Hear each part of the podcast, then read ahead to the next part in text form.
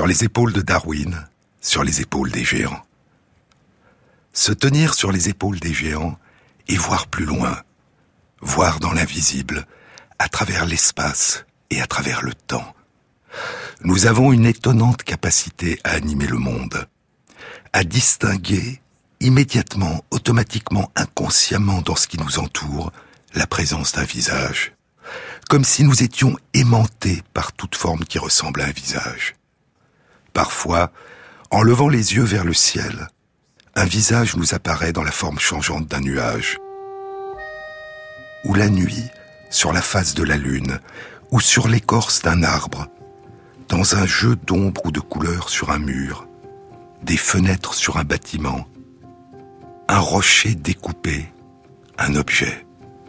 Nous nous croyons un instant regarder avant de réaliser que nous avons imaginé être regardés, comme nous regardaient ces premiers visages qui nous souriaient, qui nous parlaient pour nous accueillir quand nous sommes venus au monde.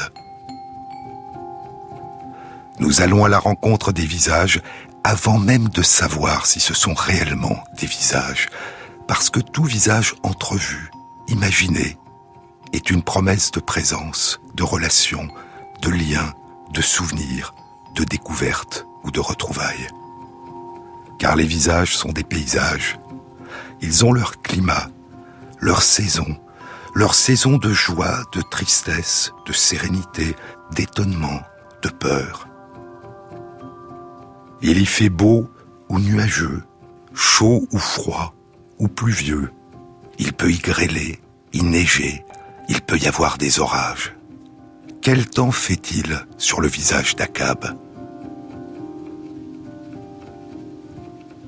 C'est dans un beau livre de l'écrivaine américaine Sina Nasland, qui n'a pas été traduit en français, Ahab's Wife or the Stargazer, la femme d'Akab, ou celle qui scrute les étoiles, la femme du capitaine Akab, le capitaine à la jambe d'ivoire, le héros du grand livre de Melville, Moby Dick, qui compte de façon hallucinante la quête dans laquelle s'est lancé Akab, le capitaine du baleinier le Pequod.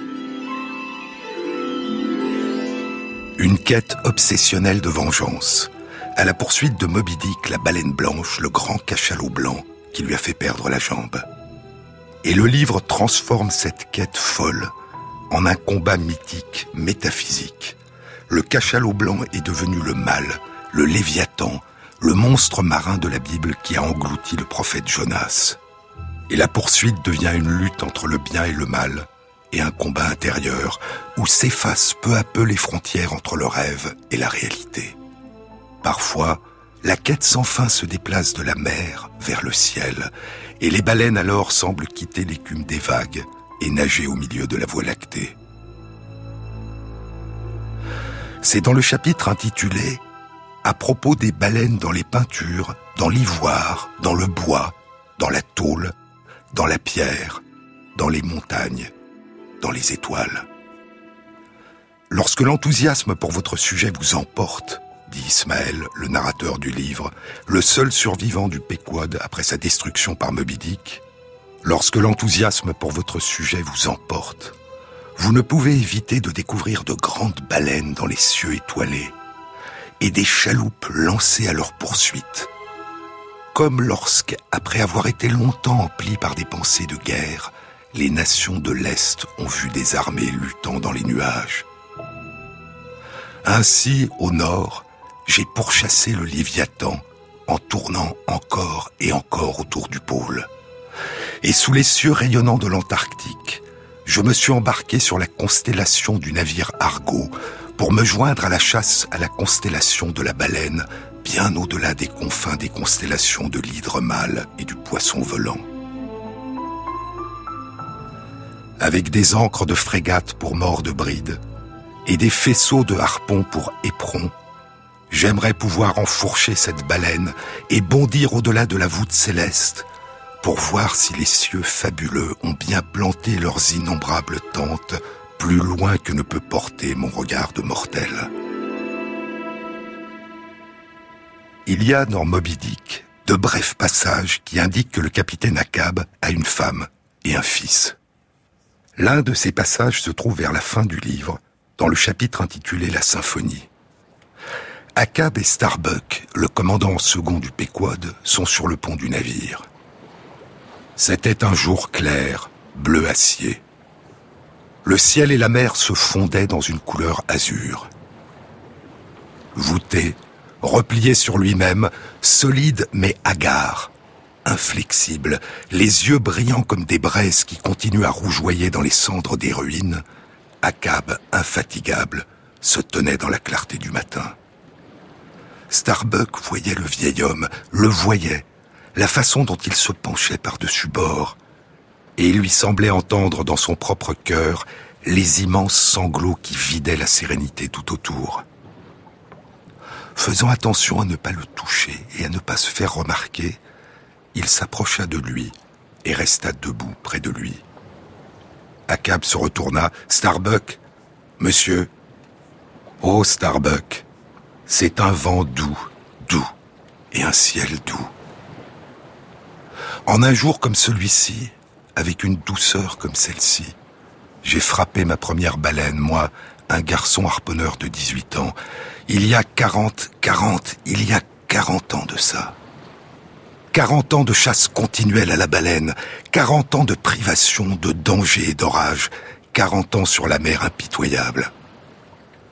Pendant 40 ans, moi, Akab, j'ai abandonné la terre paisible pendant 40 ans pour faire la guerre aux horreurs des grands fonds. Oui et oui, Starbuck. Sur ces 40 ans, je n'en ai pas passé trois à terre. Quand je pense à cette vie que j'ai menée, la désolation et la solitude qu'elle a été.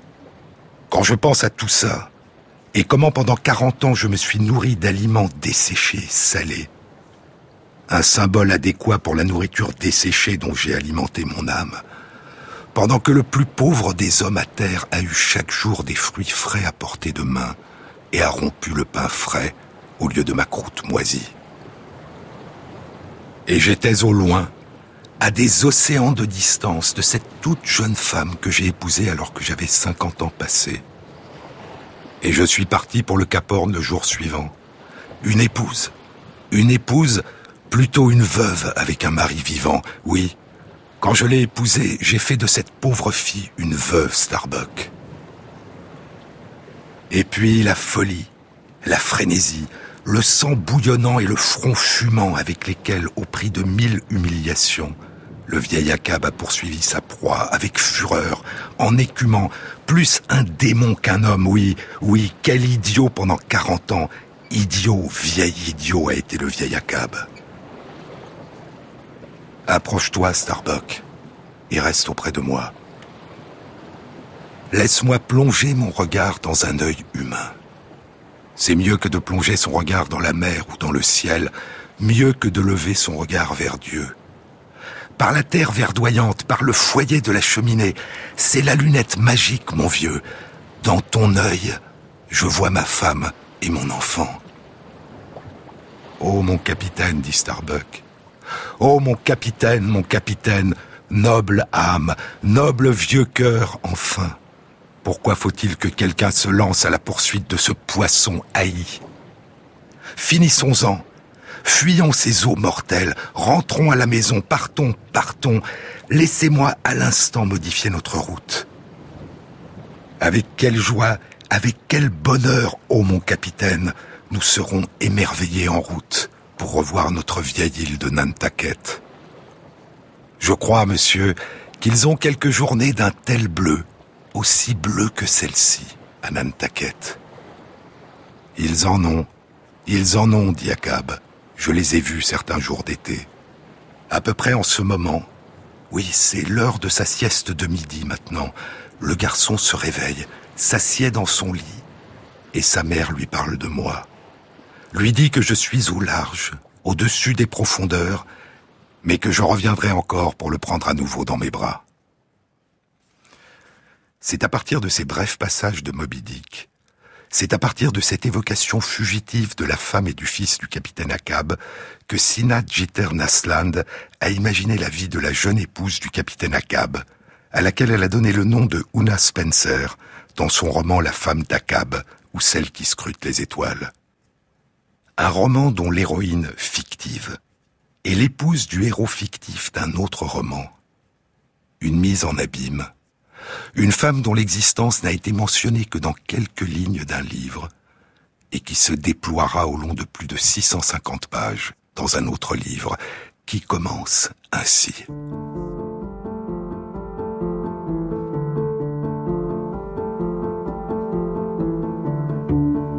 Le capitaine Akab n'a été ni mon premier mari, ni mon dernier.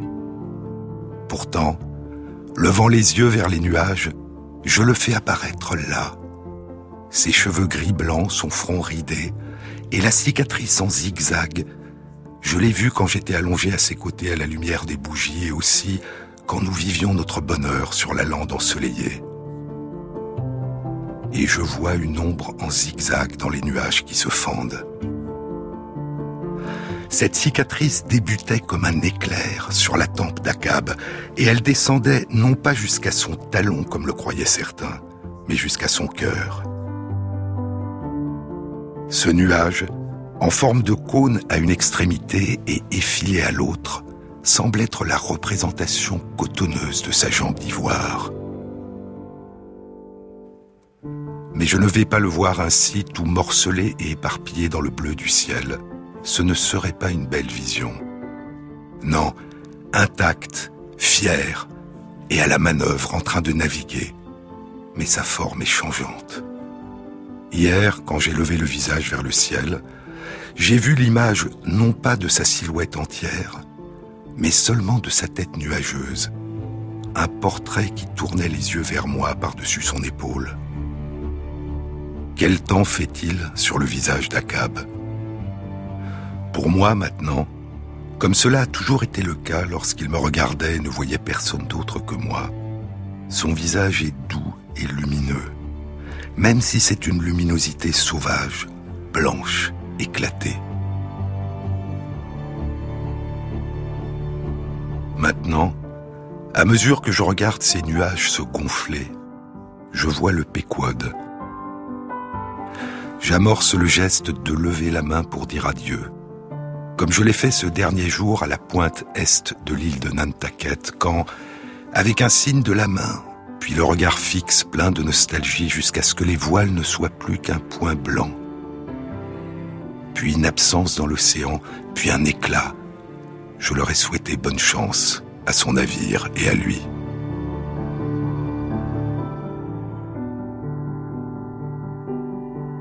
Sur les épaules de Darwin Jean-Claude Amezen sur France Inter.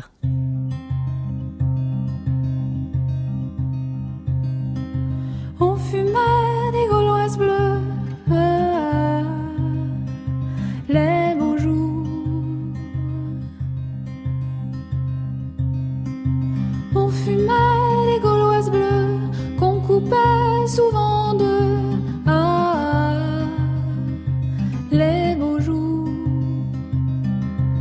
Petite femme de Paris montait sur nos balcons, voir si les fleurs du mal poussaient encore en cette euh, saison. Au café du bas de laine, parfois je voyais Verlaine. Ah, les beaux jours. Et Rimbaud qui voyageait au-dessus des printemps, nous disait du haut de ces nuages d'où venait le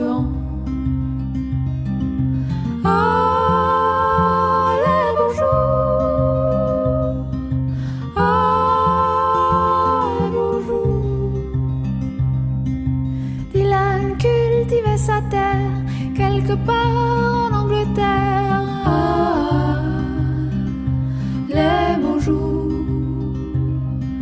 Jefferson Airplane s'installait à la présidence, car les anciens rois du monde venaient d'interdire la danse. Plus de boutiques à music au boulevard du rock'n'roll. Ah, les beaux jours. Temps a passé, court-circuité les amplis. Bruno maintenant joue de l'accordéon dans les rues du Clichy.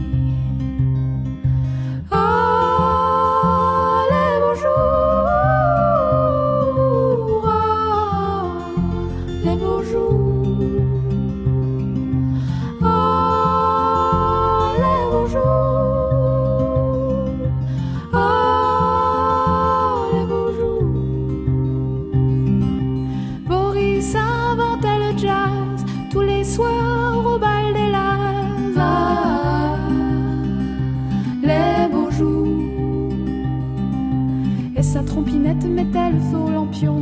Duke Ellington arrivait juste à temps pour la révolution. On fumait des gauloises bleues qu'on coupait souvent de ah, les beaux jours. Les petites femmes de Paris montaient sur nos balcons.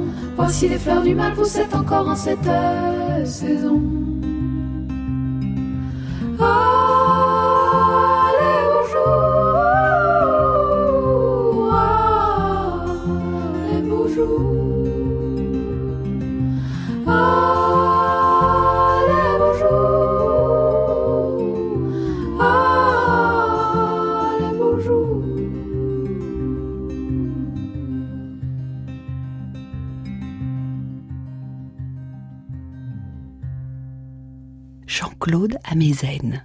Voir un visage dans un nuage et se demander quel temps il fait dans ce visage.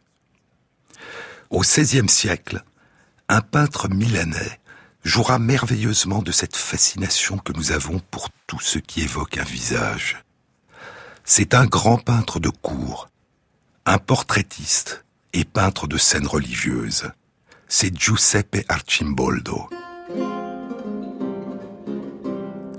Il sera appelé à la cour des Habsbourg, à Prague, par Ferdinand Ier, roi de Bohême, roi de Hongrie, archiduc d'Autriche et empereur du Saint-Empire romain germanique. Archimboldo demeurera sous le règne de son fils l'empereur Maximilien II, qui fera de lui le portraitiste de la cour impériale, et sous le règne du fils de Maximilien, l'empereur Rodolphe II, qui donnera à Archimboldo le titre de comte palatin. Patron des arts et des sciences, l'empereur fera venir auprès de lui les astronomes Tycho Brahe puis Johannes Kepler, qui deviendra en 1601 à la mort de Tycho Brahe mathématicien de Sa Majesté impériale à la cour de Prague. Mais quand Kepler arrive auprès de Rodolphe II, Archimboldo est mort depuis sept ans. À la cour de l'empereur, dit Liana de Girolami Cheney, professeur d'histoire de l'art à l'université du Massachusetts à Lowell aux États-Unis, à la cour de l'empereur, en plus de ses tableaux et dessins, Archimboldo dessina des costumes et organisa avec son ami le poète et humaniste Giovanni Battista Fonteo des spectacles et des cérémonies. Et il conçut des machines hydrauliques.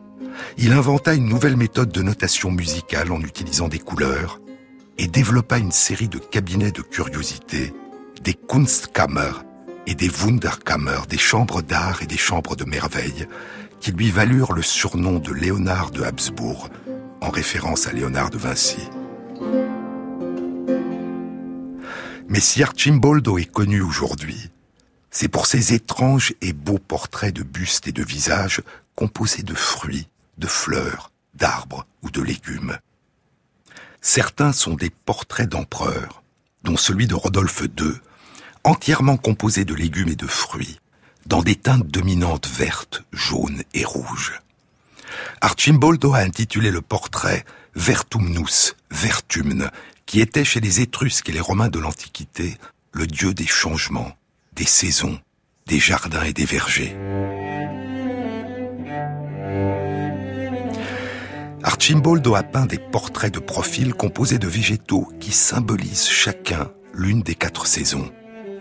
Et l'un de ces tableaux, quatre saisons dans une tête, un buste vu de trois quarts, symbolise l'ensemble des quatre saisons.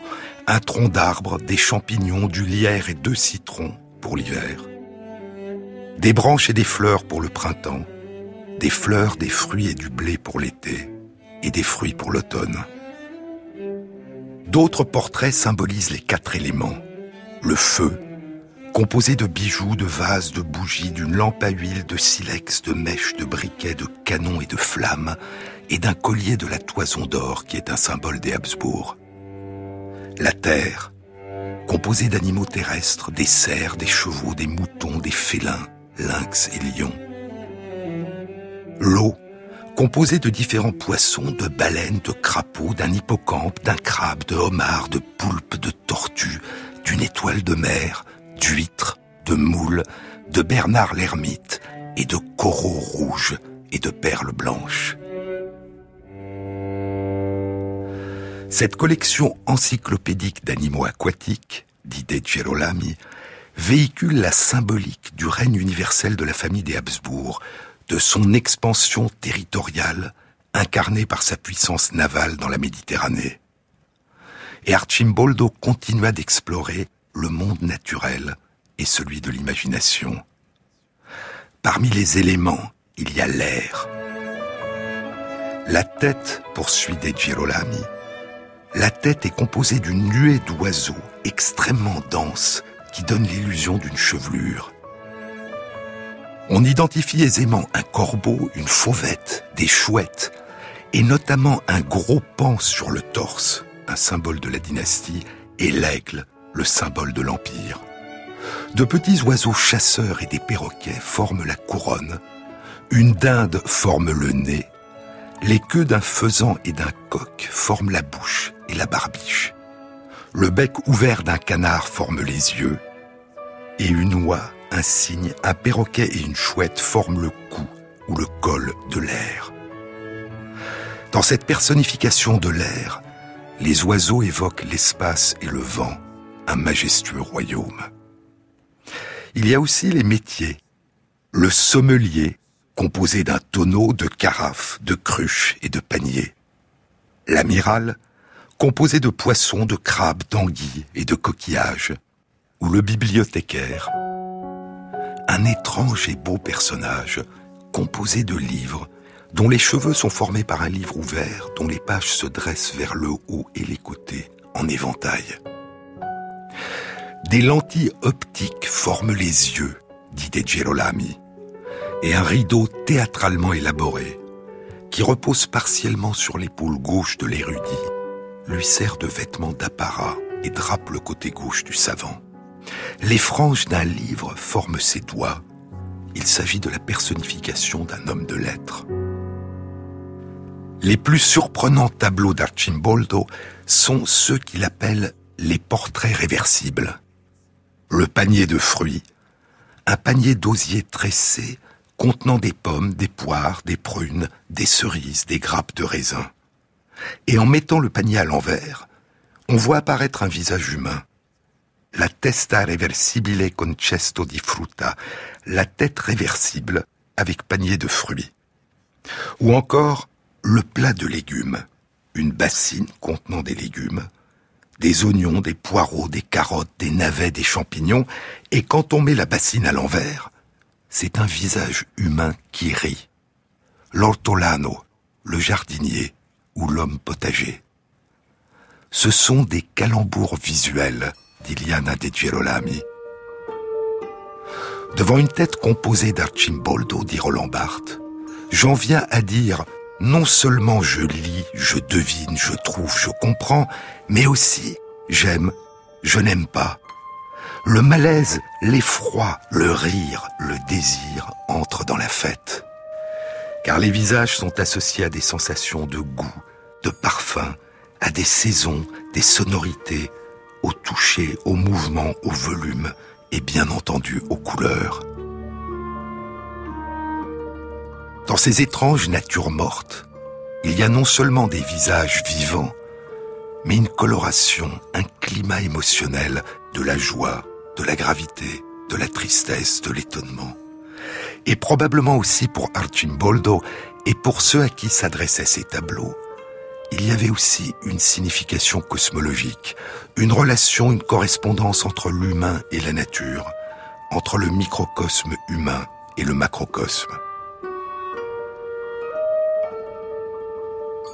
Et peu importe de quoi un visage est fait, c'est à sa forme que nous le reconnaissons.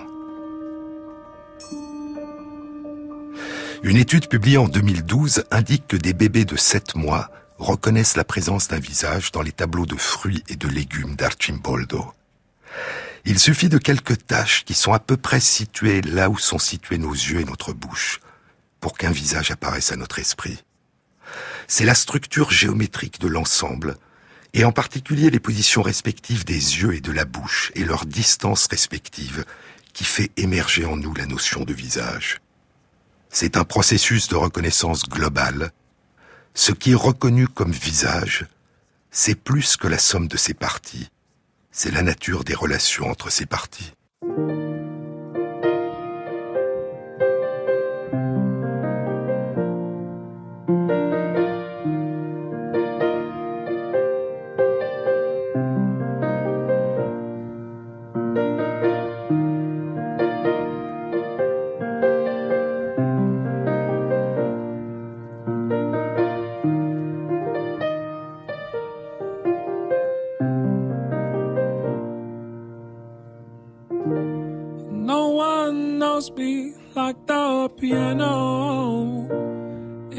Mother's home.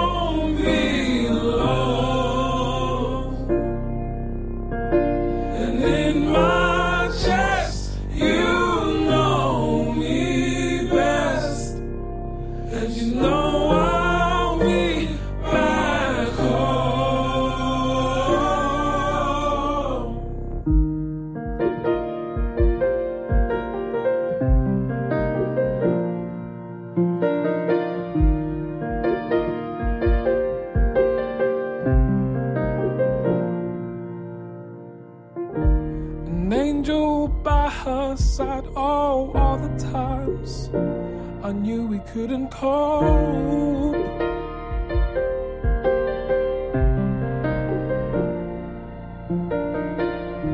They said that it's her time, no tears inside. I kept the feelings close.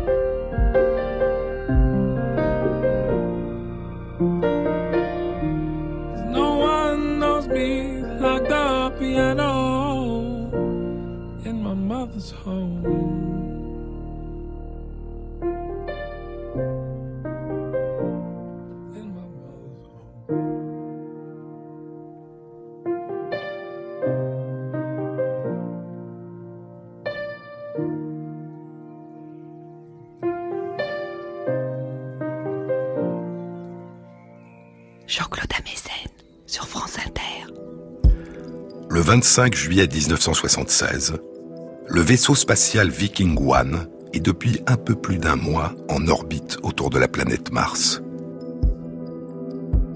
Cela fait 20 jours que le module d'atterrissage s'est posé sur la surface de la planète rouge. Et le vaisseau spatial, en orbite, prendra en tout 18 clichés d'une région de l'hémisphère nord de Mars, qui a été appelée la Sidonia. Et sur l'une de ces photos, prise le 25 juillet 1976, il y a un visage humain.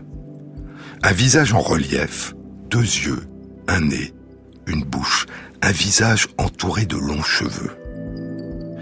Certains imagineront qu'il s'agit d'une sculpture géante réalisée par une civilisation d'extraterrestres, mais c'est un relief dont les fissures sur certaines images de faible définition évoquent la forme d'un visage.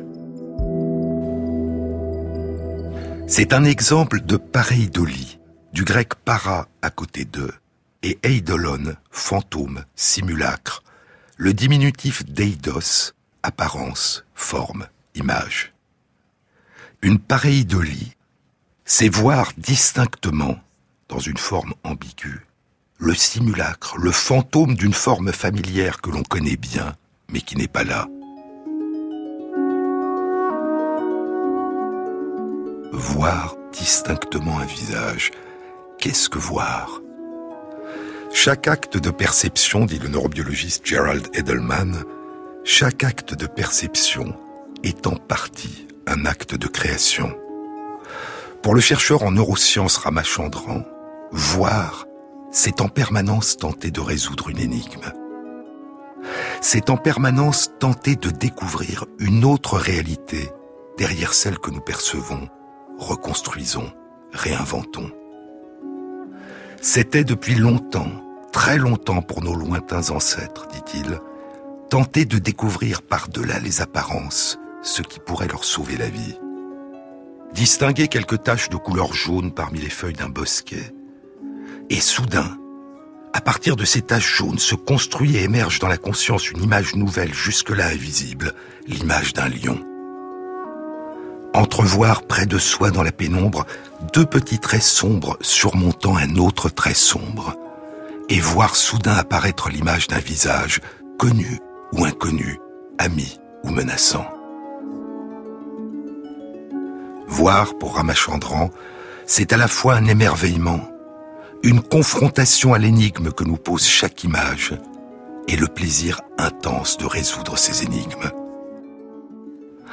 Être en permanence devant toute image, en train de la construire, de la reconstruire, de lui chercher et de lui donner un sens, sans même le savoir.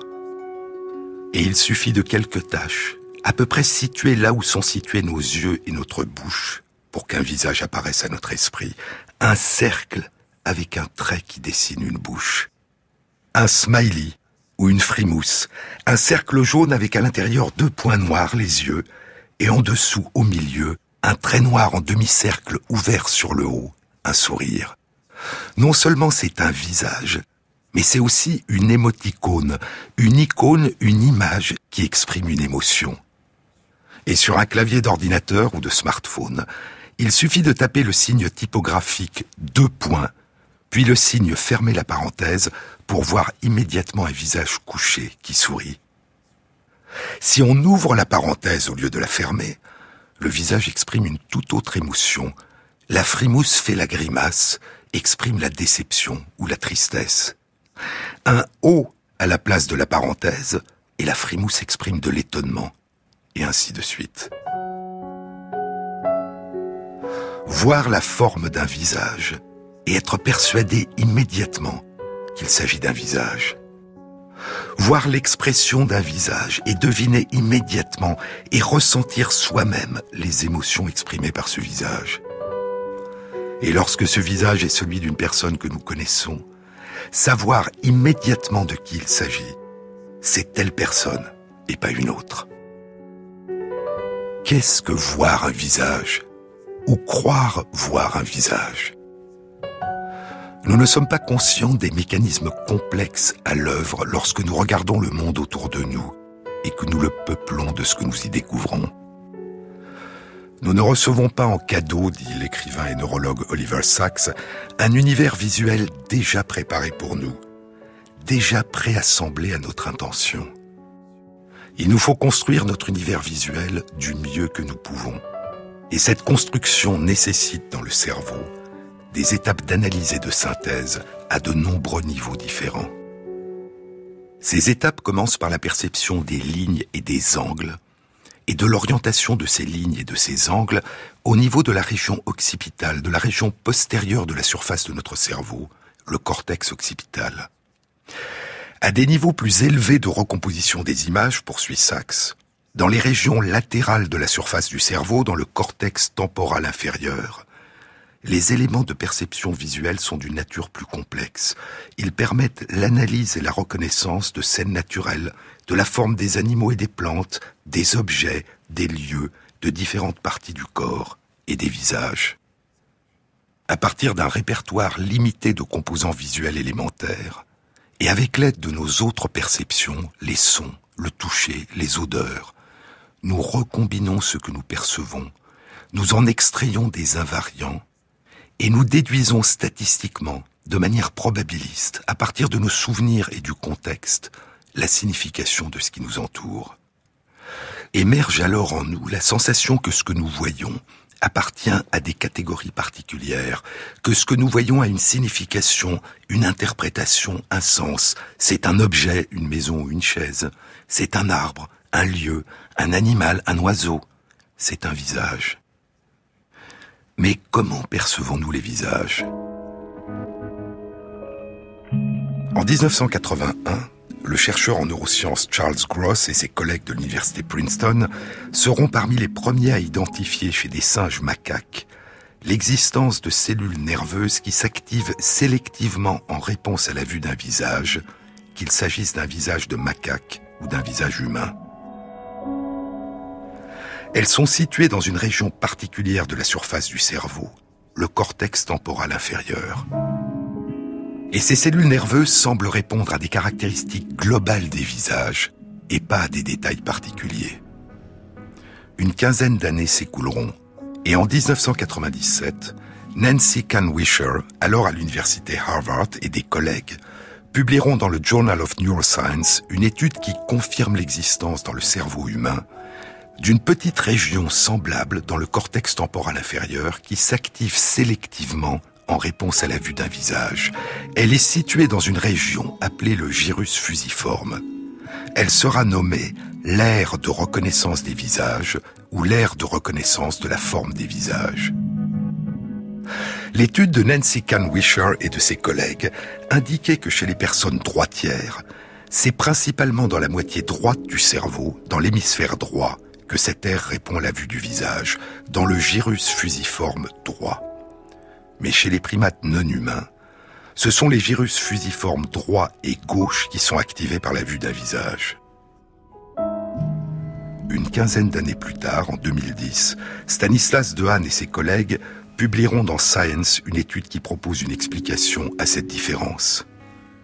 Chez les personnes qui ont appris à lire dans l'enfance, l'aire de reconnaissance de la forme des lettres et des mots se développe dans le gyrus fusiforme gauche et occupe en partie la place de l'aire de reconnaissance de la forme des visages, qui est repoussée de ce fait dans le gyrus fusiforme droit. Apprendre à lire et à écrire entraîne une réorganisation profonde de notre cerveau. Et cette transformation d'origine culturelle, ce recyclage, dit Dehaene, implique pour partie l'une des petites aires impliquées dans la reconnaissance de la forme des visages. Une transformation d'origine culturelle, de l'organisation et de l'activité ancestrale d'une petite région du cerveau que nous partageons avec les primates non humains et que nous utilisons pour apprendre avec difficulté au début à lire les lettres et les mots écrits, puis les textes et les livres, lire des livres comme une variation sur le thème de la lecture des visages. Voir un visage ou des lettres ou imaginer voir un visage ou des lettres.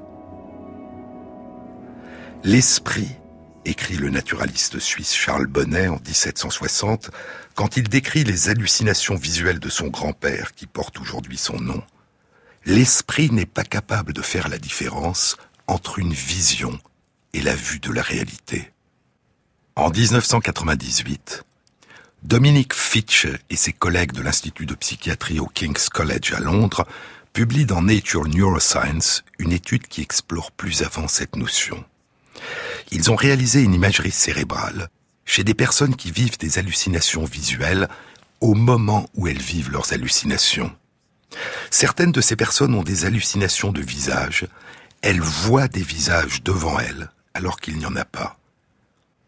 Et pendant les hallucinations de visage, Fitch et ses collègues observent une hyperactivation du gyrus fusiforme droit, où est située l'aire de reconnaissance des visages, et cette hyperactivation cérébrale précède de plusieurs secondes la survenue des hallucinations.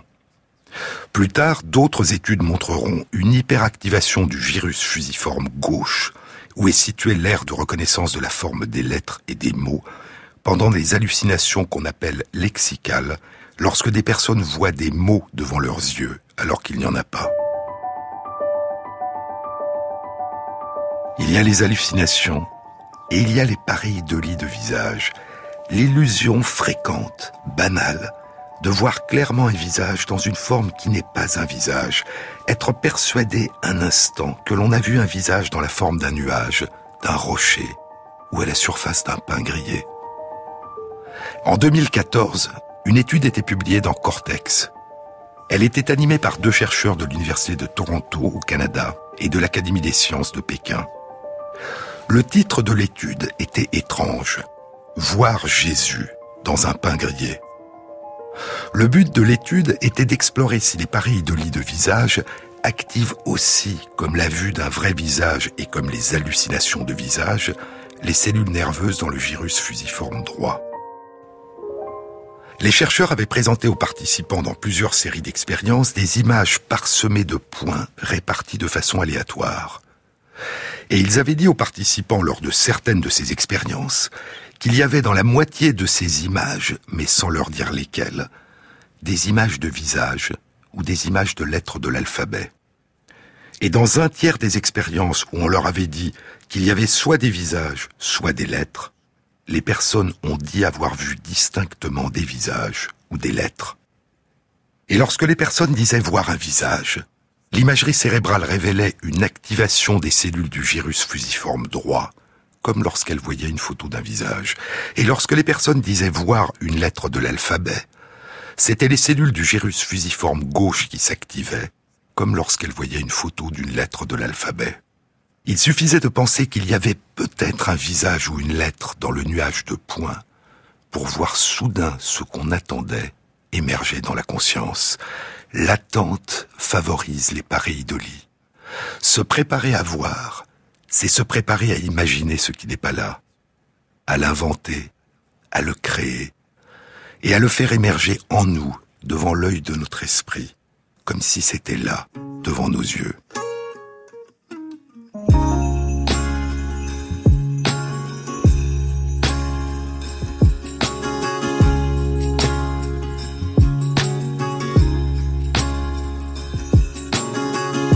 Wanna get ahead of myself, feeling things I've never felt. It's kind of hard for me to explain her personality and everything.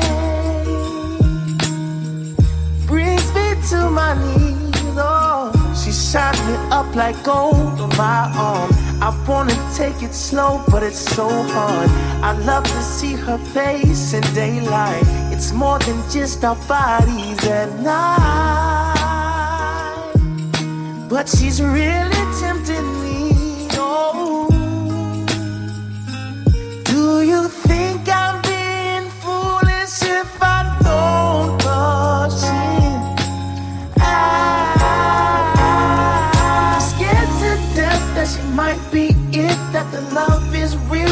shoe might fit. She might just be my everything and beyond, beyond space and time in the afterlife. Will she have my kids? Will she be my wife? She might just be my everything and beyond.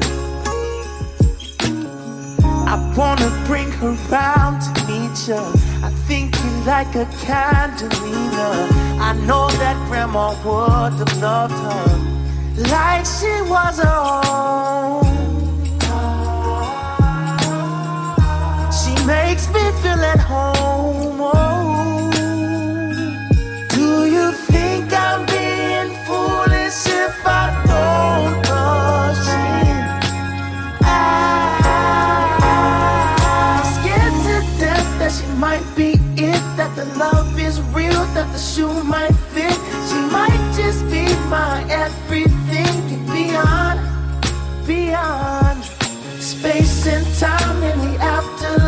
Will she have my kids? Will she be my wife? She might just be my everything and beyond. I give up, I'm in love, trying.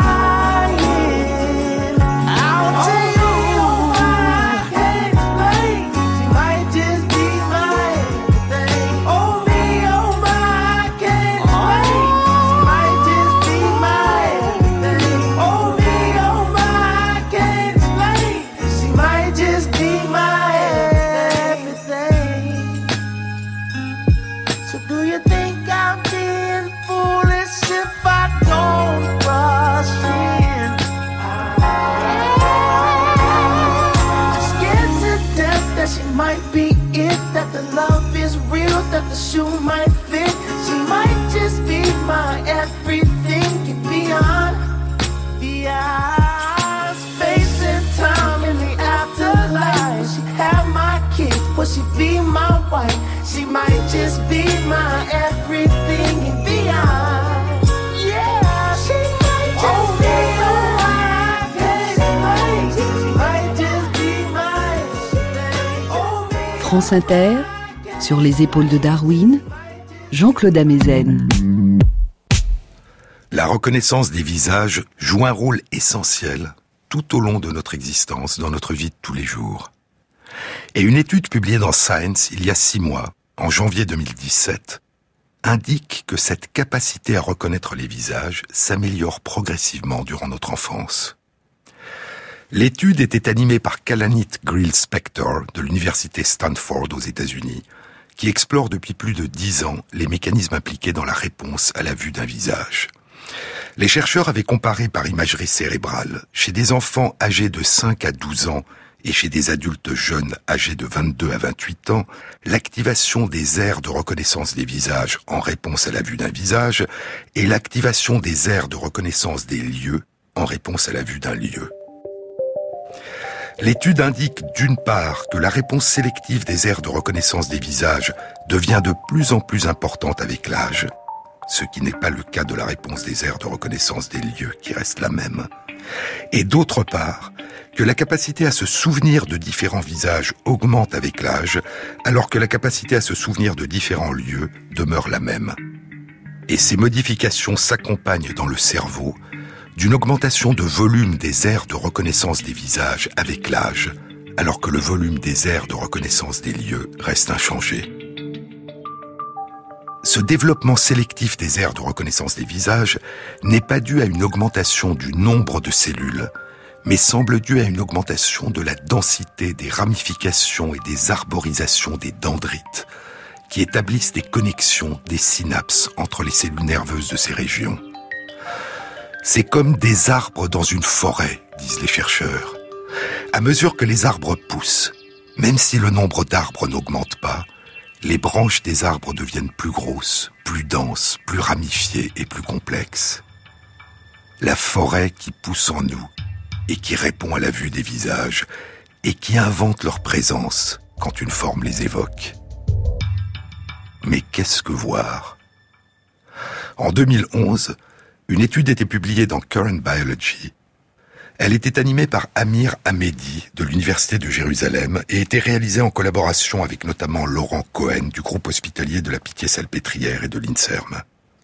L'étude indiquait que chez des personnes adultes aveugles de naissance qui avaient appris à lire le braille durant leur enfance, lorsqu'elles lisent avec leurs doigts la forme en relief en trois dimensions de l'écriture en braille, c'est leur aire de reconnaissance visuelle de la forme des lettres et des mots qui est sélectivement activée, comme chez les personnes qui lisent à partir de la vue. Ainsi, l'aire de reconnaissance visuelle de la forme des lettres et des mots semble être sélectivement recrutée dans le déchiffrage de la forme géométrique des lettres, que cette forme soit perçue par la vue ou qu'elle soit perçue par un autre sens, le toucher. Pourrait-on reconnaître, pourrait-on voir la forme des lettres à partir d'autres sens que la vue et le toucher? Pourrait-on reconnaître la forme des lettres à l'aide de ses oreilles? C'est la question qu'a posée Amédi en collaboration avec Dehaene et Cohen. Leur étude a été publiée dans Neuron en 2012. Souvenez-vous, je vous en ai déjà parlé.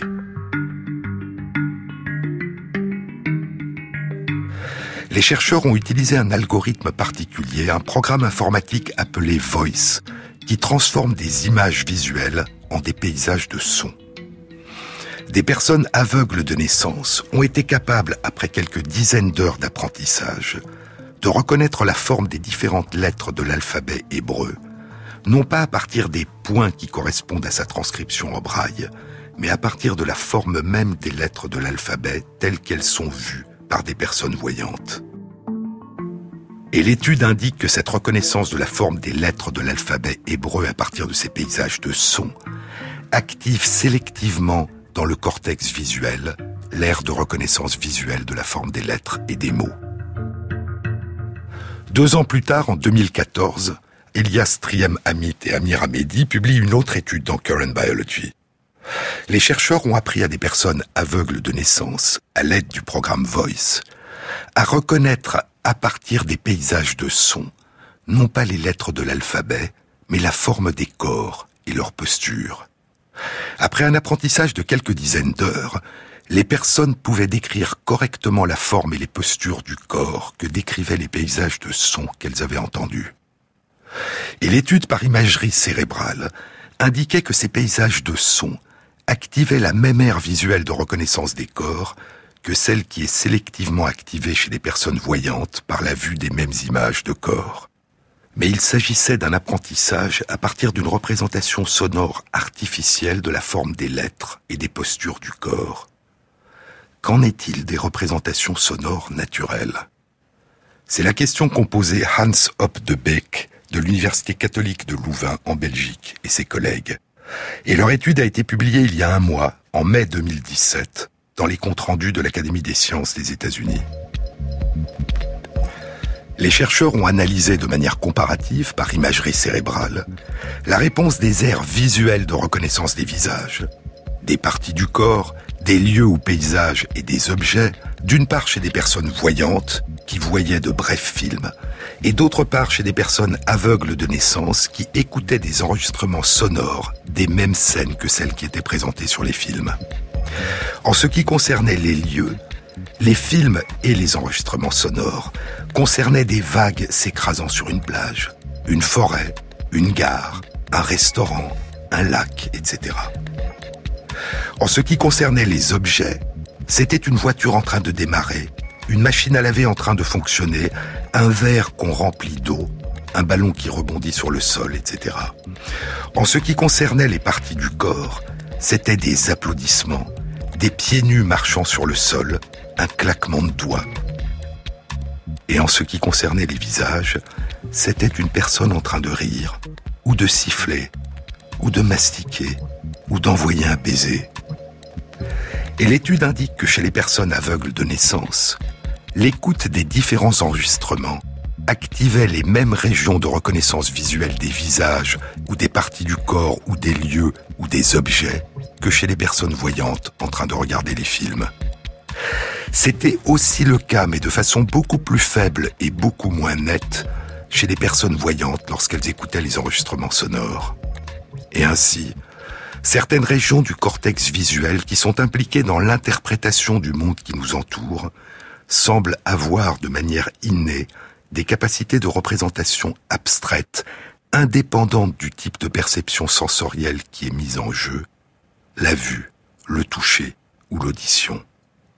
Et l'incapacité de voir à la naissance entraîne une réorganisation du cerveau qui favorise le traitement sélectif des sonorités qui évoquent le visage, les parties du corps, les lieux et les objets, dans les mêmes aires visuelles de reconnaissance du visage, des parties du corps, des lieux et des objets, qui apprennent à répondre à la vue chez les enfants voyants.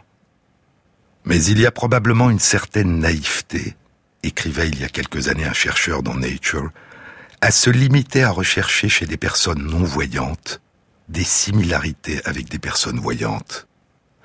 De telles approches sont élaborées et testées par des chercheurs voyants, du point de vue des voyants.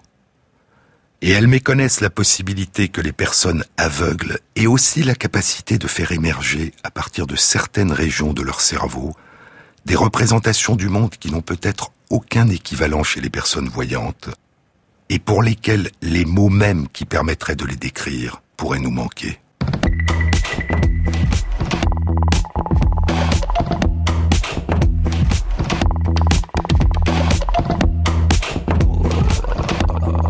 Cette émission a été réalisée par Christophe Imbert, avec à la prise de son Ronan Mahé, au mixage Rémi Quincet et Jean-Baptiste Audibert pour le choix des chansons. Et merci à Christophe Magère qui intègre sur la page de l'émission, sur le site franceinter.fr, les références aux articles scientifiques et aux livres dont je vous ai parlé. Bon week-end à tous, à samedi prochain.